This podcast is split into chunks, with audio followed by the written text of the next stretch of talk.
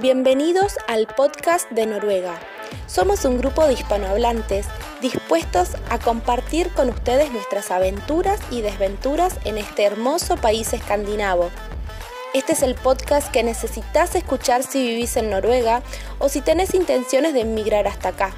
Semanalmente vamos a estar compartiendo experiencias, consejos, vamos a sacarnos las dudas, a reír y a reflexionar juntos. Estamos acá para que sepas que no estás solo. Muchísimas gracias por escucharnos y nuevamente bienvenidos a todos. Vine a Noruega cuando tenía 16, nos mostraron un video de Noruega, de cómo era Noruega y dijimos sí, a este lugar quiero ir. Más que nada por la economía estable y la seguridad, que es muy importante para, que era muy, algo muy importante para mis papás, ya que tiene dos hijas mujeres y nada, eso fue lo que, lo que hizo que, que emigráramos a Noruega. Hola a todos, mi nombre es María José Contreras, soy de Colombia, de la costa caribe. Eh, tomé la decisión hace tres meses de mudarme a Noruega, a Oslo, porque eh, mi esposo esté acá y vive acá. Eh, no fue una decisión fácil después de varios años de una relación y de ver cuál era la mejor opción para nuestro futuro, si Colombia o Noruega. Decidí tomar el salto y estoy en este país en el cual nos garantiza y tenemos todas las posibilidades de construir una familia. Como todo al principio, es un viaje con un poquito de turbulencia, con dificultades, con miedos, incertidumbres, pero sé que es un país que vale la pena intentarlo, sé que es un país que va a tener muchos beneficios a largo plazo en mi vida y en la familia que quiero construir. Entonces los invito a todos a que sigamos este camino y vayamos dándole cada quien, cada paso a la vez, cada quien a su ritmo, pero por seguro nos va a ir bien a todos. Qué lindas, qué, qué diferentes, ¿no? las dos experiencias. Migrar en la adolescencia también debe ser una experiencia re diferente a la que tenemos nosotros que somos adultos.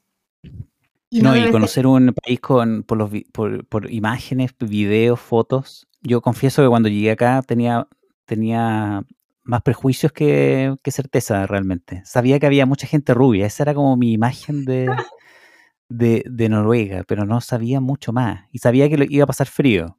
Tenía claro eso, no estaba, no, no, podía demostrarlo, pero sabía que iba a pasar frío. Me habían dicho varias personas, prepárate. Creo que tenemos más audios que hablan un poquito de eso, del miedo al frío. Eh, ¿Por qué compré el billete de avión? Principalmente por mm, estabilidad laboral mayor a un año. En mi país es muy difícil tener un trabajo más, más largo de un año que no se renueve el contrato. Em, posibilidades académicas, calidad de vida. Eh, básicamente eso yo diría. Es un lugar donde vivir es eh, muy agradable y mm, donde hay muchas facilidades para la investigación, buenos salarios, flexibilidad laboral. Entonces creo que, pues esas son mis razones, ¿no? Espero te sirva mi pequeña contribución. Gracias, Alejandro. Hasta el momento tenemos más gente que, que, menciona el aspecto más bien como profesional, como trabajo, como calidad de vida. Eh, yo recuerdo, lo conté una vez en una de nuestras reuniones, eh, cuando llegué acá por primera vez, el primer año. Recuerdo que un noruego me, me, comentaba, me decía que para venir a Noruega habían básicamente dos razones.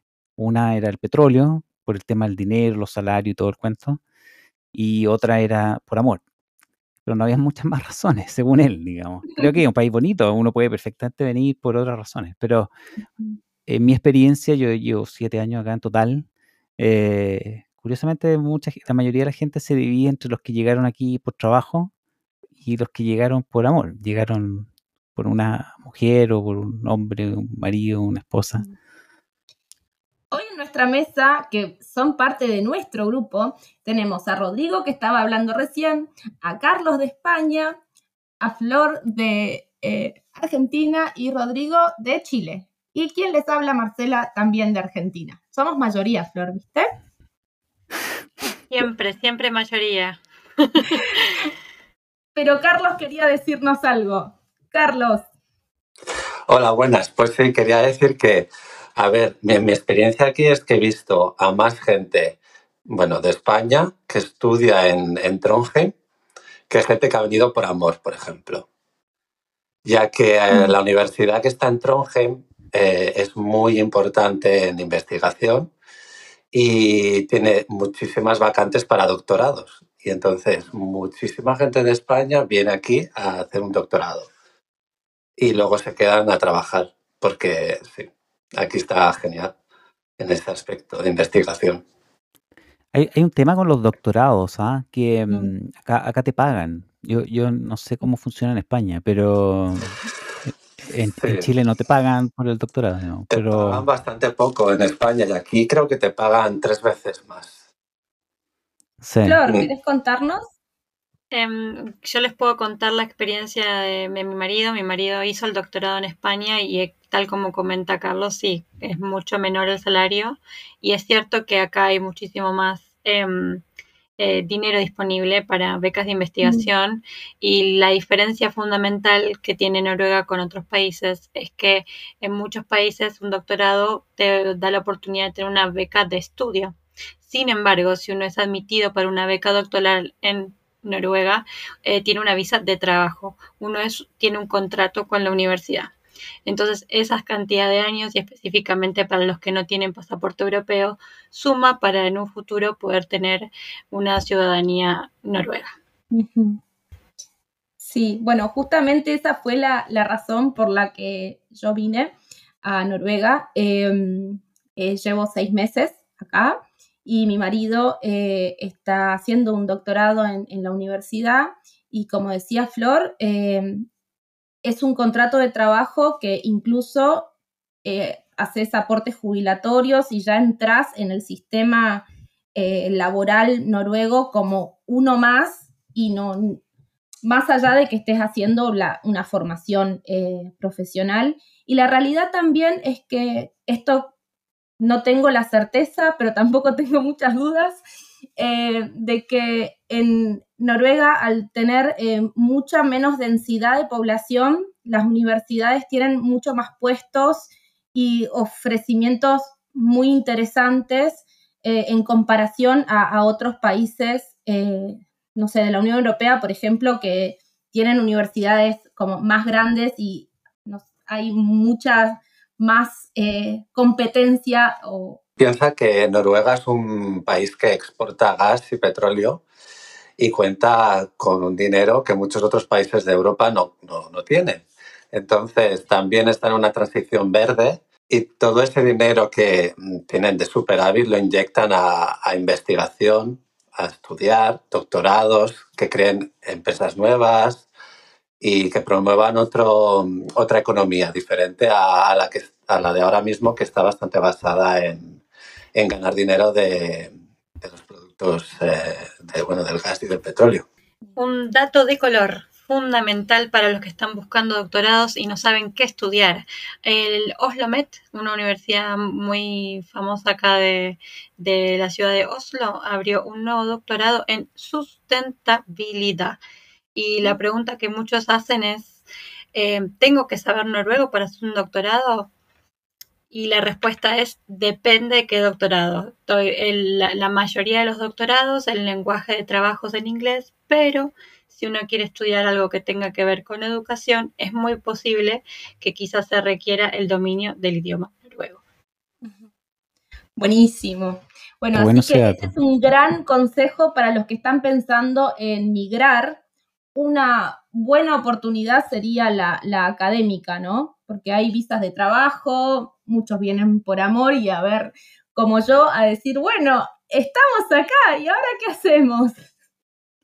No, es una buena oportunidad y yo pienso que la ventanita de la oportunidad se está cerrando porque eh, mm. yo, yo la primera vez que vine, cuando pisé territorio noruego por primera vez, vine a estudiar, eh, vine a hacer un máster acá y mm, tiene muchas ventajas porque eh, yo pagaba una matrícula semestral que era un, simbólica, o sea, no, mm.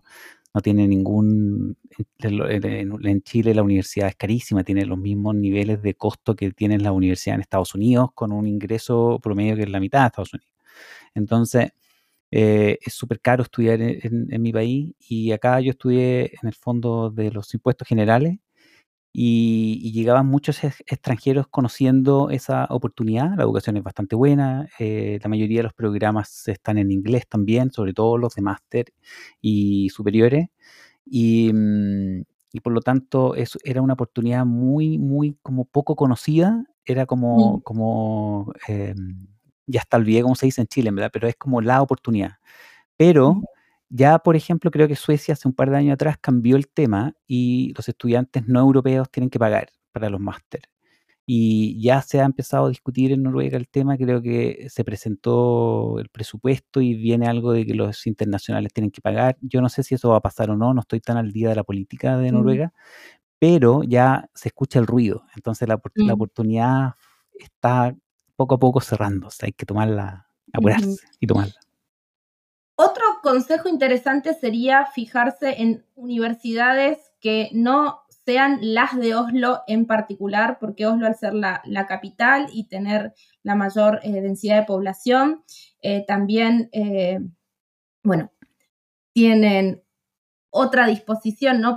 Pero, hay universidades en el interior de Noruega, en, en, nuestro caso estamos en un pueblito, y la Universidad de Inlande, que literalmente es interior de Noruega, eh, tiene varios campus, tiene un montón de facultades, un montón de oferta y la realidad es que se vive muy bien alejado de Oslo, casi a 200 kilómetros, pero los salarios son muy buenos y hay muchas oportunidades porque hay poca gente. Eso es lo que no se ve por ahí en, bueno, en Argentina o en, nuestros países donde estamos todos compitiendo por pocas, por pocas plazas. Eh, acá la verdad que eh, incluso he leído de plazas que estuvieron como vacantes meses y meses porque no hay gente que se presente. Entonces, eh, quien está buscando ese destino académico, la verdad que Noruega puede ser una muy buena opción.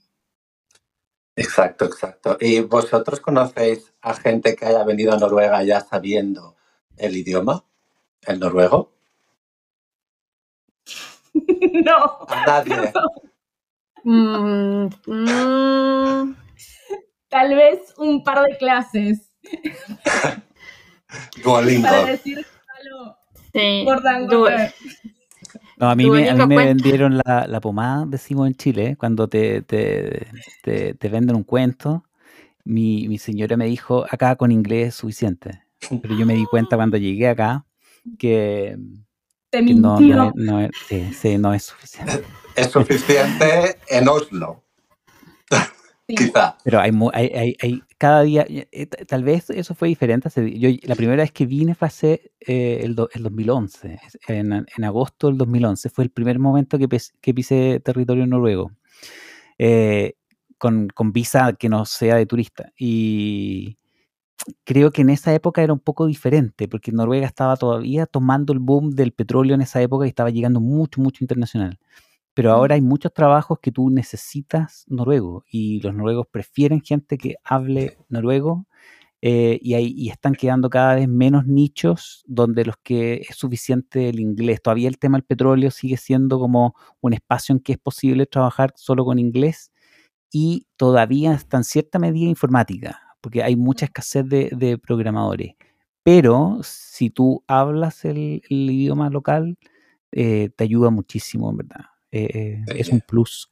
Sobre mm, todo buscan a enfermeros o, bueno, gente que trabaje cara al público, pero sobre todo el sector sanitario que hable noruego, obviamente porque la gente, mucha gente, aunque sepa inglés, eh, no sabe expresarse de la misma manera. Y si son, por ejemplo, gente de la tercera edad que necesitan ir al médico, necesitan expresarse en su idioma. Y claro. por eso hay escuelas en España que formar a enfermeros y a bueno, gente de más gremios en, en, varios sitios, sobre todo en Alicante, hay una que es la más famosa, en el FAS del Pi, pero luego puedes encontrarte en las Islas Baleares, en Barcelona, en Gran Canaria, bueno, un montón. Y entonces ahí va la gente a prepararse en cursos intensivos de noruego durante unos meses y luego ya vienen aquí contratados, les ponen casa y bueno, un montón de beneficios para empezar en el país. Sí, yo lo que les puedo decir es que mm, las enfermeras, que generalmente son enfermeras que vienen de España, tienen eh, un, eh, un beneficio muy importante respecto de su educación, ya que el NOCUT, que es una entidad que evalúa los títulos extranjeros, rápidamente valida los títulos europeos. Entonces las enfermeras, en cuanto dominan el idioma, solamente tienen que presentarse a trabajar que ya las van a contratar pero no queremos mm, eh, generar falsas expectativas respecto de los demás que no hayan estudiado enfermería en España, porque la situación es muy distinta y estoy segura que en futuros episodios lo vamos a poder abordar en mayor detalle. Exacto, yo hablo desde la perspectiva de los españoles, sí, sí, correcto. desde el interior de la Comunidad Europea. Exacto. Claro, es que hay que saber eso, que si bien Noruega no pertenece a la Unión Europea, sí eh, tiene un montón de, de convenios eh, que valida la educación. Los que somos de Latinoamérica la tenemos que remar un poquito más eh, porque todos nuestros títulos tienen que ser primero validados por el NOCUT, así remando fuerte, eh, después ver si alcanza un bachelor o un máster o, cuál sería el, el, equivalente y después ver si en, en, el área de salud tienen que hacer todo un curso que después se los vamos a estar contando, pero es, si no sos europeo, el camino es más largo. Sí, pero no, es para, desanimar, es, solo para, informar, pero yo entiendo que en, en, salud y mm. creo que también en, en, el tema de abogacía, eh, tú tienes que dar el Bergen Test. No es suficiente con el B2. Eh, eso se puede corroborar en verdad, pero creo que ahí tú necesitas el Bergen Test pero para el resto de las cosas, B2 te abre todas las puertas de, del paraíso. Sí, el, tema del Bergentest está, el Bergentest está camino a desaparecer. Eh, vamos a ver muchas cosas que están cambiando en Noruega. Eh, en principio, lo que, lo que les puedo contar, yo mm, voy a la universidad con muchos farmacéuticos que están en este proceso que estamos contando, que son de Pakistán, que no tienen estos beneficios que tienen los europeos y entonces lo que nos comentan es que a ellos les aceptan un nivel de noruego B2. Pero en ese B2 que ellos obtienen después de cursar la materia de B2 en la universidad, eh, no pueden tener cualquier nota. Tienen que tener al menos una nota mínima de C. Ahora hay que ponerse a pensar qué significa C en noruego para las notas. Te la debo pero em, ellos saben que si se sacan son corazón de abuelita, los profesores noruegos. No, por lo menos fue mi experiencia, son corazón de abuelita, sí. Sí, así que para, para tenerlo presente, hay que, para los profesionales de salud que no sean de la Unión Europea, hay que ponerse a estudiar noruego ayer. Buenísimo. ¿Nos explicás, Rodrigo, vos que sos el más experimentado en estas tierras, eh, qué es el Bergen Test? Porque no me queda claro a mí eso. Eh, es eh, buena pregunta la tuya, Marcela. Eh, eh, yo cuando el Bergen Test siempre lo asimilé como, ¿cómo se llama el test de cuando uno lo da el de inglés? Em, el Cambridge. Cambridge y hay otro más, claro. Pero el, el, sí, el TOEFL. Ese fue el que di yo, pero está el Cambridge también. es un poco eso, te certifica que tú ya tienes un nivel un poco más, más profesional, más pro, es como super pro, tú eres un super saiyajin del, del, noruego. Sería el equivalente eh, al C1.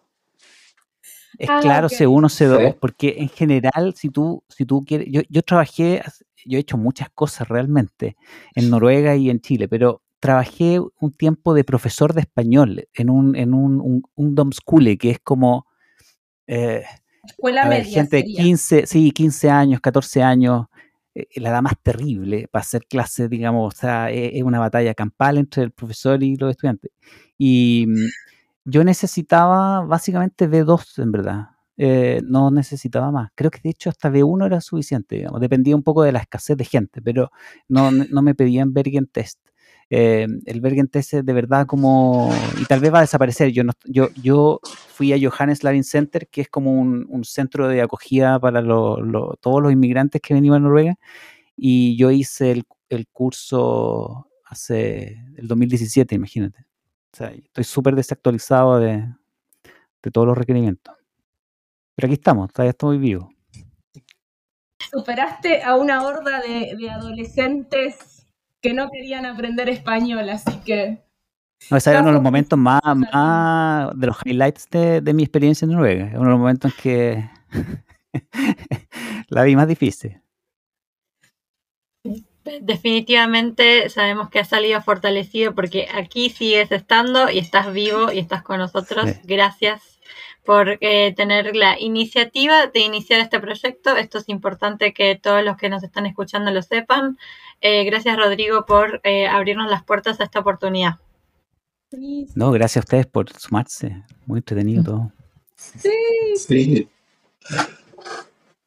¿Podemos compartir dos audios más? A ver qué más nos dice la gente, por qué vino. Bueno, Dale, aquí va, aquí va un audio. Aquí va Carla. Hola, soy Carla de Lima, Perú, y he venido a Noruega porque mi esposo consiguió trabajo como arquitecto aquí en Oslo. Em, esto fue en el 2019, pero yo recién pude llegar en febrero de este año porque al llegar la pandemia estuvimos alejados dos años y recién pude eh, venir aquí en febrero.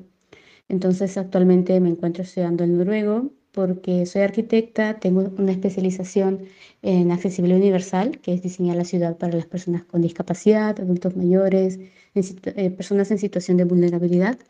Entonces es un tema tan específico que requiero aprender el idioma para conseguir un mejor trabajo Mm.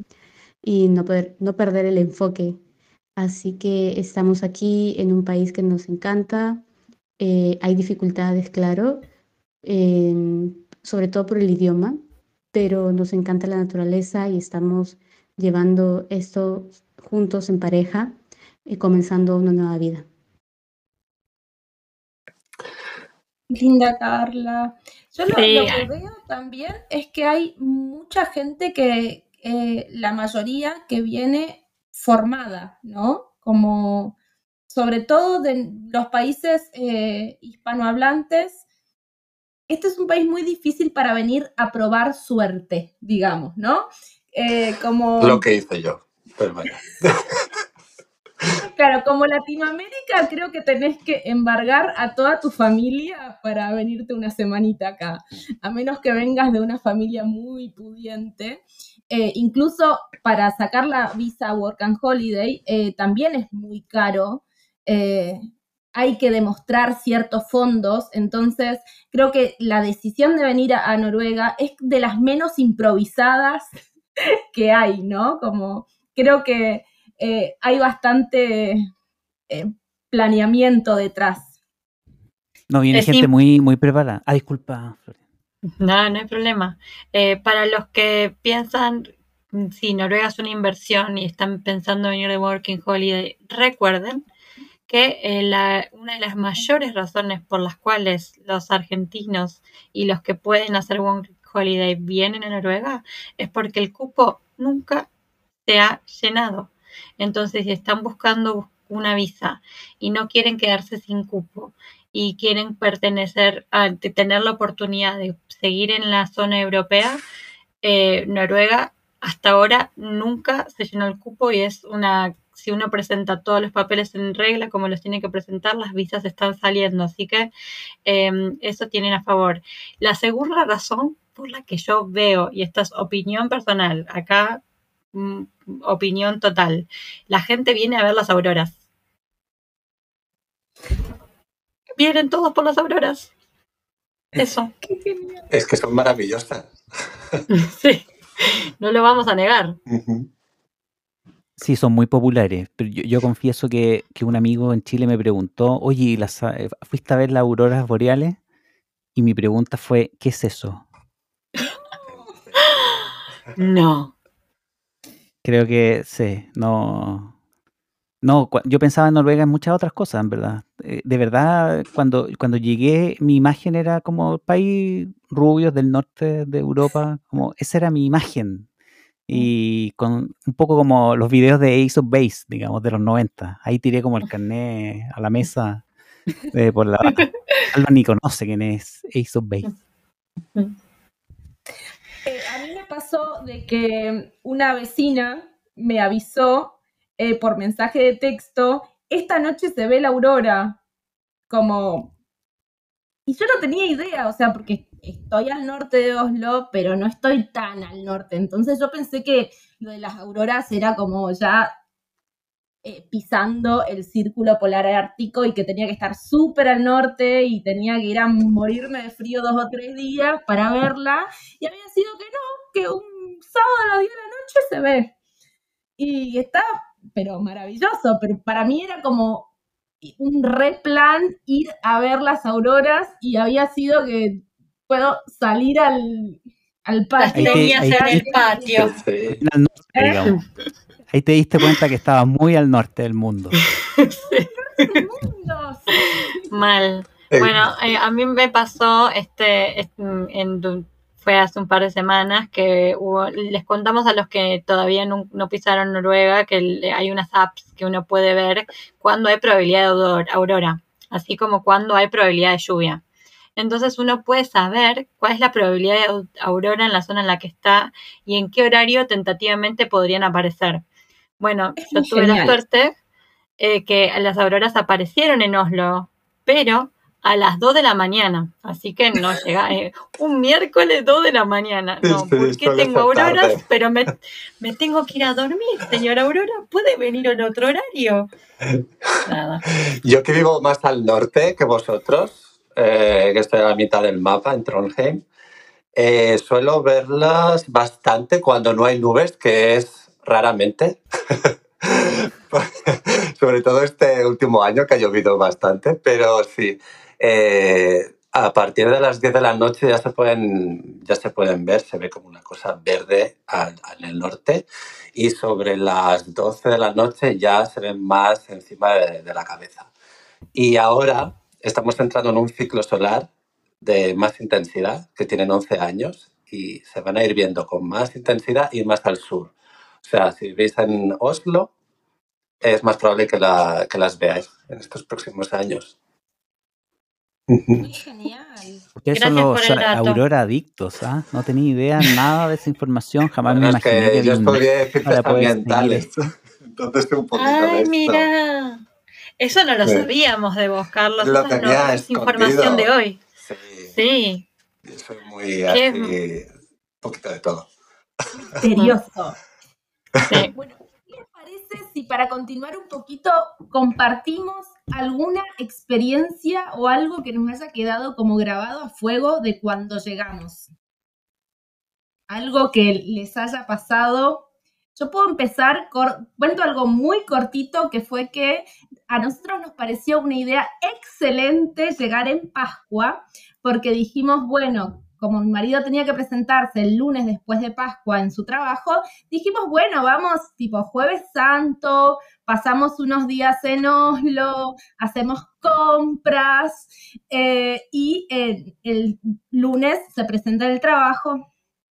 Pascua en Noruega no es la Pascua que conocemos en Argentina y estaba todo absolutamente cerrado Incluso un noruego nos dijo que en Pascua, en Noruega, hasta Dios se toma vacaciones.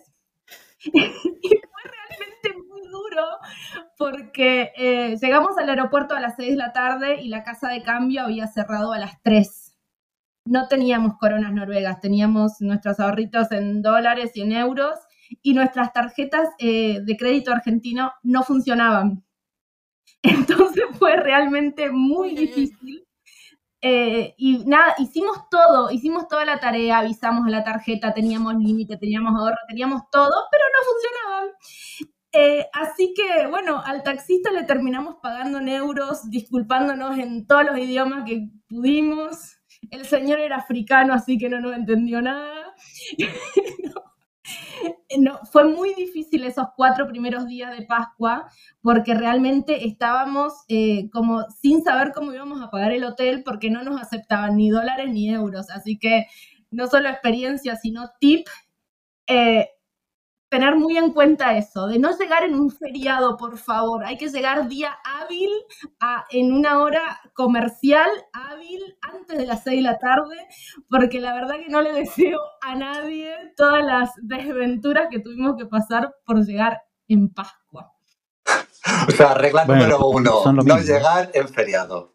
De acuerdo. Y en domingo. El domingo, es un poco parecido. Oye, una pregunta, Marcela. ¿Ustedes le dicen a Argentina Pascua a, la Pascua o a la Navidad?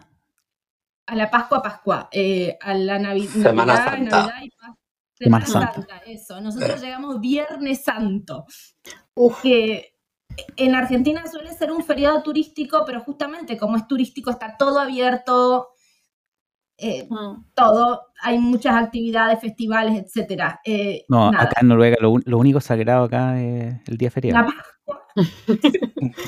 Sí, yo te- les tiro un dato para los que todavía no pasaron una Pascua en Noruega. La Pascua en Argentina suele ser jueves, viernes y después sábado y domingo tenemos el fin de largo, eso es hermoso. Acá en Noruega la Pascua dura hasta el lunes. O sea que eh, la gente, el, eh, nosotros los- el lunes ya volvemos a la normalidad, no. Acá el lunes es feriado también, ellos se toman ese día también. Así que eh, hay que tener presente que pobre Marcela se tuvo que enfrentar con una situación que no dura cinco minutos, son muchos días donde todo está cerrado. Uf, que eh, lo siento tanto. No, me muero. Yo, yo, yo me muero en una situación como esa. No sabría qué hacer. Yo tengo consejo número dos, mi anécdota.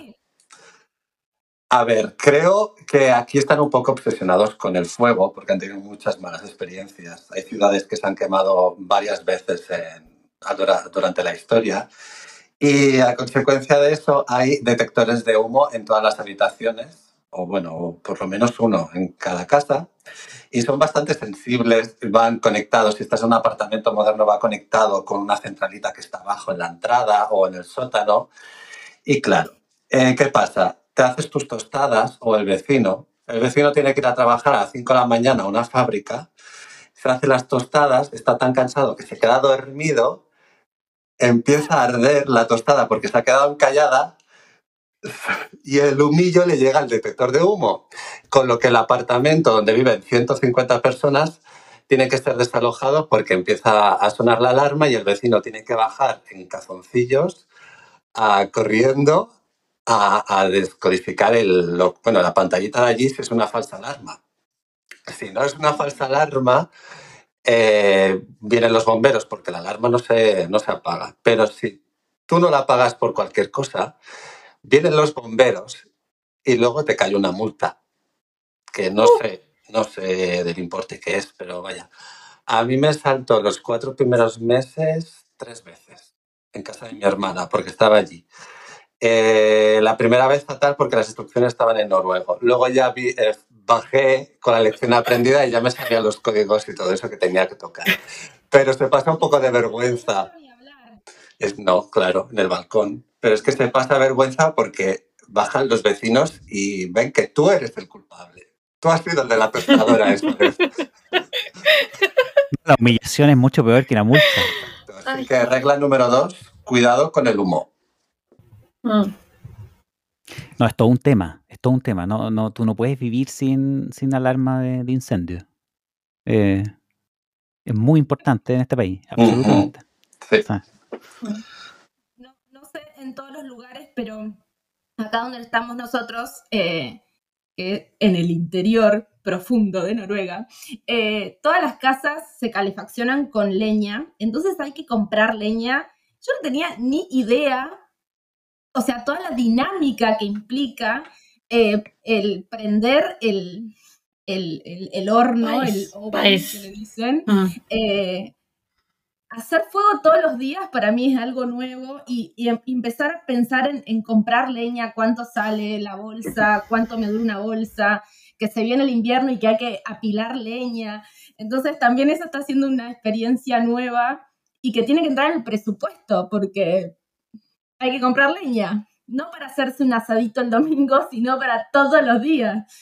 Y depende Sí. del tamaño de la casa, hay que tener una cantidad de leña que hay casas incluso que tienen como un garage o una, una casita especial para la leña. Sí, a veces entra como en, la, en, la, en el deco de los noruegos. A veces las paredes están como decoradas como con toda la leña que, que, que se usa y hay todo un ritual de en la tarde ir a, a buscar la leña de la bodega y subir con la leña. Yo confieso que creo que es de las cosas más complejas que yo he tenido que enfrentar. Yo detesto la leña, el fuego. Yo pensé cuando tú dijiste, Carlos, el tema del fuego con los noruegos, te, te referías tú a las velas, porque hay velas en todas partes. Uf, Y de hecho mi señora, mi señora prende velas en la casa en invierno y, y a mí me desespera el- las velas, el fuego dentro de la casa. Entonces mi señora se va al baño y yo le, le voy apagando las velas porque eh, eh, es, una, es una sensación de, de, de como, no, no, no, es, es muy importante para los noruegos. Y está lleno de velitas en esta época Sí. cuando empieza a llegar el invierno, uno va a un restaurante, a lo que sea, eh, lleno de decoraciones, las ventanitas con ese. Se ve muy bonito, pero. Pero bueno, peligroso. la Mm, pero peligroso. Pero para eso está el, de- el detector de humo. Exacto. Que pita cuando no tiene que pitar. Sí, Claro. bueno, mm, yo ten- tengo acá un, eh, primero uno cortito que, que- que el día de mi cumpleaños soplé la velita y obviamente el detector de humo sonó. Así que no hace falta dejar, eh, ¿cómo se llama? La tostada. Simplemente con la velita de cumpleaños para la alarma de mi casa era suficiente. Y mi anécdota también tiene que ver con el fuego, que es que eh, cuando nosotros elegimos este, esta casa para vivir, yo vivo en una casa muy antigua, eh, tuvimos una videollamada con la dueña y su marido y estaban adentro de la casa que nosotros íbamos a alquilar. Y de fondo tenían eh, el pais, que es esto donde se prende el fuego en noruego. Y em, yo, completamente desconectada de la realidad de las casas en Noruega, pensé que era un horno a leña para hacer pizza.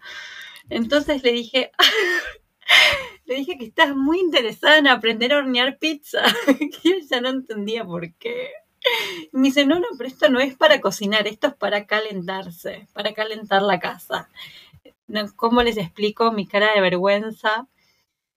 Y yo dije, esta señora no nos alquila, porque era una entrevista que teníamos por Zoom con ella para conocerlos a ella y la casa, y, yo diciendo que quería hacer pizza en un lugar donde tenía que calentar la casa, por favor, qué vergüenza. ¿Viste, viste, viste no, no puedo disimular lo latina que soy. Nada. el hecho de tener que, de, que sea un tema eh, prender eh, fuego todos los días es una costumbre nueva que hay que adoptarla, depende de donde uno viva, eh, pero pasa a ser algo cotidiano, ¿no? Incluso como los trucos de, bueno, y pongo un poco de cartón, un poco de papel y pongo las dos leñas así en 45 grados y entonces prende más rápido. Una cantidad de cosas que uno ni sabe que, que se va a enfrentar, ¿no? Como... No, es, es toda una, una yo, yo, nosotros cambiamos al, a lo que en Noruega se llama varmepumpe eh, y, y es muy sabia decisión, es súper eficiente. Y ahora que los precios calor. de la electricidad, la bomba de calor, eh, es súper eficiente. Y en verano funciona, digamos, en el sentido opuesto, cuando está demasiado... El Varmepumpe es un aire acondicionado frío-calor. Correcto, Eh, sí, es un aire eso es, acondicionado. sí. Yo pensé que era algo diferente, entonces es- eh, veía el aire acondicionado y me preguntó una amiga, ¿pero tenés Barnepumpe? Yo decía, no, eso no hay acá. Y claro, estaba, pero yo estaba convencida que, que era un aire acondicionado. Y después me dijo, ¿pero vos crees que en- en Noruega necesitamos aire acondicionado en verano?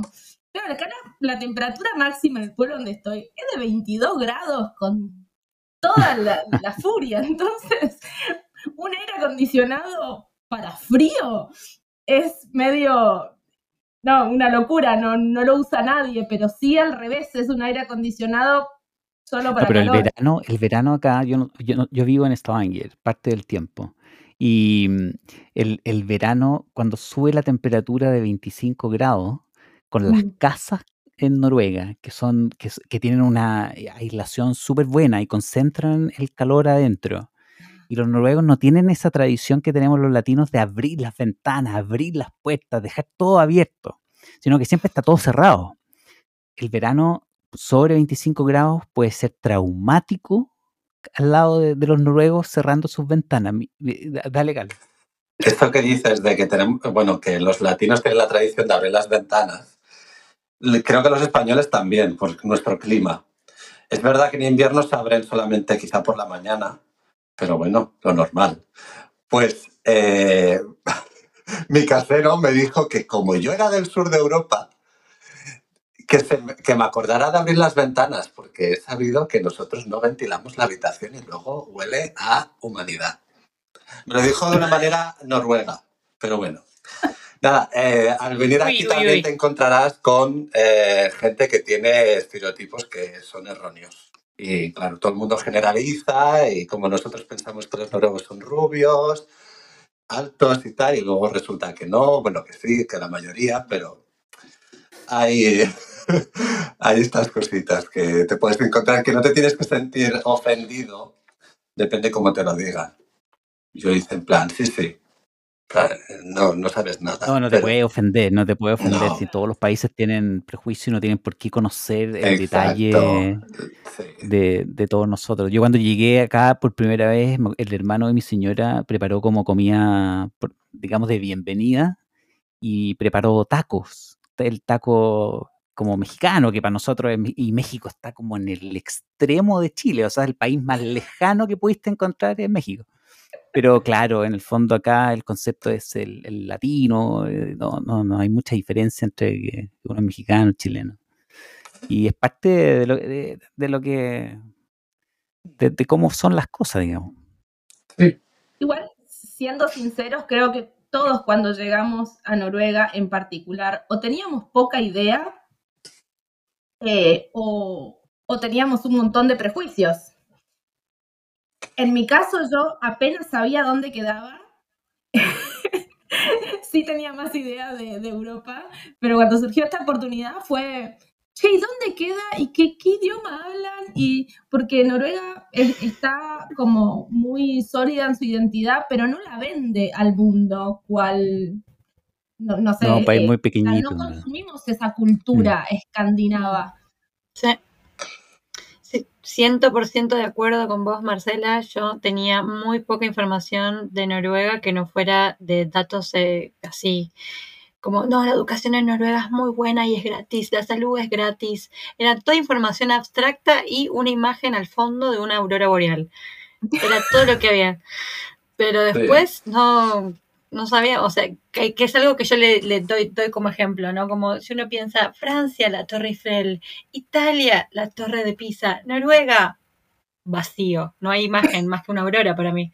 Eso era lo que yo tenía antes de llegar, así que los que piensan, ay, no sé nada de Noruega, lo aprenden cuando llegan. Tal cual. Para los españoles es un poco diferente, obvio, porque estamos muy cerca. Pero aún así, sí, también hay como un montón de estereotipos y que es como la, el país perfecto. Luego cuando llegas aquí te das cuenta de, sí, está muy bien. Pero luego hay otras cositas que, que tú barres para casa, ¿no? Para los que escuchan de España sabrán que lo primero que echas de menos puede ser que sea el Mercadona Mm, que es un supermercado. sí. Pero sí, la comida es eh, sí, algo Es que diferente. no es el mejor país del mundo, pero es el mejor país del mundo en muchas otras cosas. Mm. Tiene cosas buenas y malas, como todo en la vida, en verdad. Y, y también depende mucho de cada persona. Yo, por ejemplo, en el tema de, de- con los chilenos, yo me he dado cuenta que todos los chilenos del sur de Chile eh, llegan acá y es como pato al agua. Es- es- es- se sienten absolutamente cómodos, no hay ninguna diferencia. Uno les dice, oye, pero igual llueve. Sí, pero el sur de Chile, para los que no lo conocen, es, es- es muy parecido al sur de Noruega. Es lluvia todo el año, es eh, viento, días grises. Entonces, Claro, para, los y- patagónicos serían, ¿no? Como en la Patagonia, en el Ah. sur. Bueno, la Eh, Patagonia tiene mucho viento, Punta Arenas, que es una ciudad que está muy al sur de Chile, un viento terrible todo el año, en verdad. Entonces, para ellos, en verdad, llegar acá no hay ninguna diferencia, solo que, digamos, son las mismas casas de madera, solo que son más grandes, son más bonitas, digamos, como, pero, eh, y, y- y el, el espacio, la poca gente, entonces caen de verdad como pato al agua, es como, como están felices del día uno. Pero para la gente que venimos de- del centro, que, que tenemos clima parecido al de Madrid, al de Barcelona, Mediterráneo. Uf, esa transición. Yo, yo recuerdo que de- yo llegué la primera vez, las primeras semanas, y, y en esa época salí a trotar a- al aire libre. Ya no lo hago, por cierto, pero en esa época lo, lo hacía. Y, y empecé a decir, no, hoy día está lloviendo, no voy a ir a trotar. Hoy día tampoco, hoy está lloviendo de nuevo. Y de repente me, me cayó como el tejazo en la cabeza y yo dije, es que si sigo así yo no voy a correr jamás, porque llueve todos los días, en verdad. Eh, y, y- y me tuve que acostumbrar a correr con lluvia, digamos, el pelo mojado, las orejas congeladas, y fue parte como del- de la transición de, a Stavanger, que no- yo vivo en Stavanger. Mm. Es, la- Sí. es el bautismo de fuego. Hoy que hablábamos del fuego, bautismo de fuego con detector de humo. Entonces, Rodrigo, La ¿tu verdad. consejo cuál sería? ¿El de da igual el tiempo que haga? Hay que salir a trotar. Hay que salir a tratar. Eh, ha- había una, una, una- Mi señora tuvo una experiencia muy, muy curiosa en Santiago de Chile, porque la habían invitado a un cumpleaños. Eh, estaba mi señora con una amiga eh, y, y repentinamente le cancelan el cumpleaños porque iba a llover. Y mi señora no entendía, pero ¿por qué la gente cancela un cumpleaños? Obvio, obvio. Y me acuerdo que en esa época mi señora todos los días en la mañana lo primero que hacía con su celular en la mano, Rodrigo, hoy día van a haber 30 grados. Y el día siguiente, Rodrigo, hoy día van a haber 30 grados. Y yo decía, pero ¿para qué ver una app? En verdad, si siempre es igual. Eh, Mm. Y, y claro, le cancelaron el cumpleaños eh, por lluvia. Y la lluvia de Santiago, no sé si ustedes la conocen, pero eh, eh, es patética, digamos. O sea, es una cosa que sí, no, no, no, no tiene ninguna, ningún nivel de riesgo. Y claro, en, en Chile pasan esas cosas. Entonces, creo que el tema del clima es un factor. Creo que puede golpearte al principio, sobre todo, si uno, si uno tiene una expectativa un poco errónea. Y, y todo depende, porque Oslo es diferente, pero Stavanger es una cosa que uno puede morir ahogado, digamos, en una lluvia. Uf. Ese va a ser tema de, de otro de nuestros capítulos de, bueno, el frío. ¿Cómo adecuarnos? ¿Cómo vivir el primer invierno?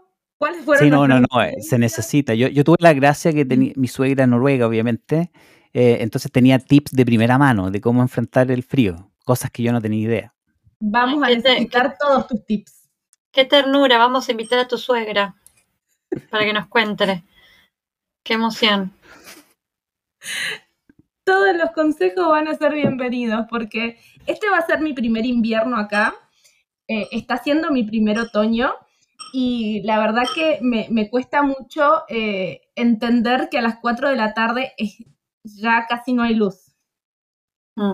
Eh, entonces es como que el día se termina, pero no se termina porque a las 4 de la tarde en realidad hay un montón de cosas por hacer todavía.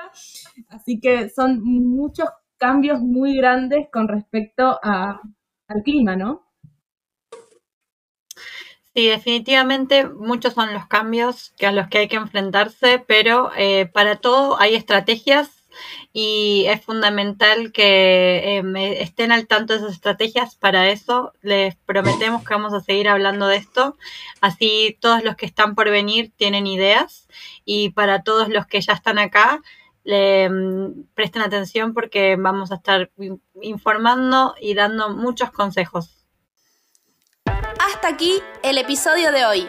Esperamos que se hayan divertido. Nosotros disfrutamos mucho grabándolo para ustedes. Si la información te resultó interesante, te invitamos a compartirla. Buscanos y seguinos en las redes como Hispana Red. Nos gustaría conocerte.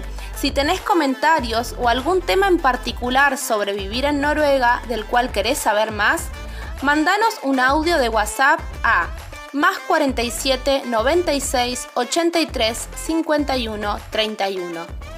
Más 47 96 83 51 31. Te esperamos la próxima semana con más tips y nuevas aventuras. ¡Jade!